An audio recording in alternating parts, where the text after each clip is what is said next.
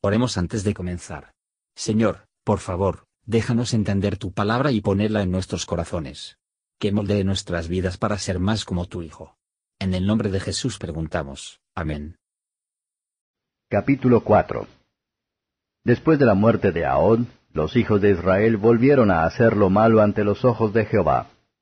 Y Jehová los vendió en mano de Jabín, rey de Canaán, el cual reinó en Azor, y el capitán de su ejército se llamaba Císara, el cual habitaba en Aroset Goim. Entonces los hijos de Israel clamaron a Jehová, porque aquel tenía novecientos carros errados, y había oprimido con crueldad a los hijos de Israel por veinte años. Gobernaba en aquel tiempo a Israel una mujer, Débora, profetisa, mujer de Lapidot, y acostumbraba sentarse bajo la palmera de Débora, entre Ramá y Betel, en el monte de Efraín, y los hijos de Israel subían a ella a juicio. Y ella envió a llamar a Barak, hijo de Abinoam, de sedes de Neftalí, y le dijo, ¿No te ha mandado Jehová, Dios de Israel, diciendo, Ve, junta a tu gente en el monte de Tabor, y toma contigo diez mil hombres de la tribu de Neftalí y de la tribu de Zabulón, y yo atraeré hacia ti al arroyo de Sisón a Císara, capitán del ejército de Jabín, con sus carros y su ejército, y lo entregaré en tus manos? Barak le respondió, Si tú fueres conmigo, yo iré, pero si no fueres conmigo, no iré. Ella dijo, Iré contigo, mas no será tuya la gloria de la jornada que emprendes, porque en mano de mujer venderá Jehová a Císara. Y levantándose Débora fue con Barak a Sedes. Y juntó Barak a Zabulón y a Neftalí en Sedes, y subió con diez mil hombres a su mando, y Débora subió con él. Y Eber Ceneo, de los hijos de Obab, suegro de Moisés, se había apartado de los ceneos, y había plantado sus tiendas en el valle de Saanaim, que está junto a Sedes. Vinieron pues a Císara las nuevas de que Barak, hijo de Abinoam, había subido al monte de Tabor.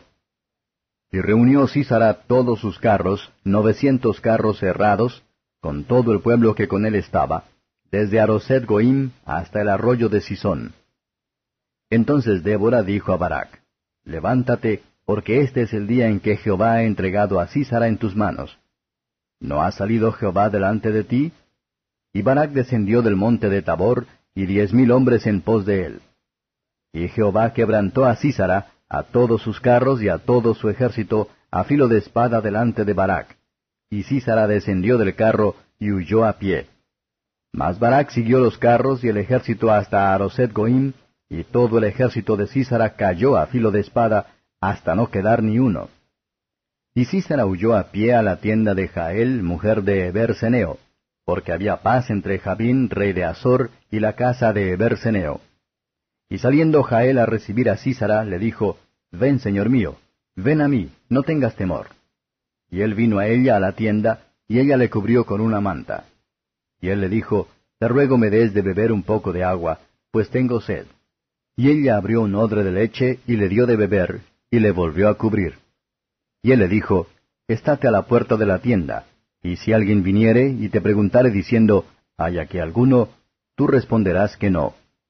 Pero Jael, mujer de Eber, tomó una estaca de la tienda, y poniendo un mazo en su mano, se le acercó calladamente, y le metió la estaca por las sienes, y la enclavó en la tierra, pues él estaba cargado de sueño y cansado. Y así murió. Y siguiendo Barak a Císara, Jael salió a recibirlo y le dijo, Ven y te mostraré al varón que tú buscas. Y él entró donde ella estaba, y he aquí Císara yacía muerto con la estaca por la sien. Así abatió Dios aquel día a Jabín, rey de Canaán, delante de los hijos de Israel. Y la mano de los hijos de Israel fue endureciéndose más y más contra Jabín, rey de Canaán, hasta que lo destruyeron.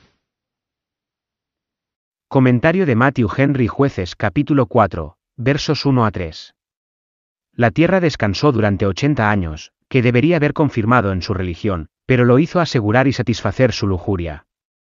Así, la prosperidad de los necios los destruye. Javín y su general Sísara, afligido en Israel. Este enemigo estaba más cerca que cualquiera de los primeros. Israel clamó al Señor, cuando la angustia los llevó a él, y que no veía otra forma de alivio. Los que leve Dios en la prosperidad, se encontrarán bajo una necesidad de Él en busca de problemas. Versos 4 a 9. Débora era una profetisa, uno instruidos en el conocimiento divino por la inspiración del Espíritu de Dios.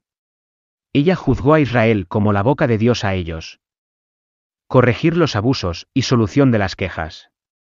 Por la dirección de Dios, ordenó Barak levantar un ejército y atacar a las fuerzas de Javín. Barak insistió mucho sobre su presencia. Débora se comprometió a ir con él. Ella no le enviaría donde ella no iría sola. Los que en nombre de la llamada de Dios a los demás con su deber, debe estar dispuesto a ayudarles en ello. Barak valora la satisfacción de su mente, y el buen éxito de su empresa, más que un mero honor. Versos 10 a 16. La confianza de Sise fue principalmente en sus carros. Pero si tenemos tierra a la esperanza de que Dios va delante de nosotros, podemos seguir adelante con coraje y alegría. No temas delante de las dificultades que tú más recto con resistir a Satanás. En el servicio a Dios, o sufrir por Él, por no sé que el Señor ha ido delante de ti. Síguelo luego totalmente. Barak descendió, sin embargo, en la llanura de los carros de hierro tendrían ventaja sobre él. Él salió de la montaña en la dependencia del poder divino, en solo el Señor es la salvación de su pueblo. Jeremías 3 verso 23. Él no fue engañado en su confianza. Cuando Dios va delante de nosotros en nuestros conflictos espirituales, debemos agitarse a nosotros mismos, y cuando, por su gracia, nos da un poco de éxito en contra de los enemigos de nuestras almas, debemos mejorarlo mediante la vigilancia y la resolución, versos 17 a 24. Carros de Sísara había sido su orgullo y su confianza. Así son los decepcionados que descansan en la criatura, como una caña rota, no solo rompe bajo ellas, sino que las atraviesa con muchos dolores. El ídolo puede convertirse rápidamente en una carga, Isaías 46 verso 1, lo que estábamos enfermos para, Dios nos puede enfermar de. Es probable que Jael realmente pretende bondad a Sísara, sino por un impulso divino fue posteriormente llevado a considerarlo como el decidido enemigo de Dios y de su pueblo, y para acabar con él. Todas nuestras conexiones con los enemigos de Dios deben ser roto, si no tendríamos al Señor nuestro Dios, y a su pueblo para nuestro pueblo. El que había pensado que ha destruido a Israel con sus muchos carros de hierro, se destruye a sí mismo con un clavo de hierro. Así lo débil del mundo confundir a los poderosos. Los israelitas se habrían evitado muchas travesuras, si hubieran destruido más pronto a los cananeos, como Dios ordenó y les permitió, pero es mejor ser prudente tarde, y comprar la sabiduría de la experiencia, que nunca ser sabio. Gracias por escuchar y si te gustó esto, suscríbete y considera darle me gusta a mi página de Facebook y únete a mi grupo Jesús Answers Prayer.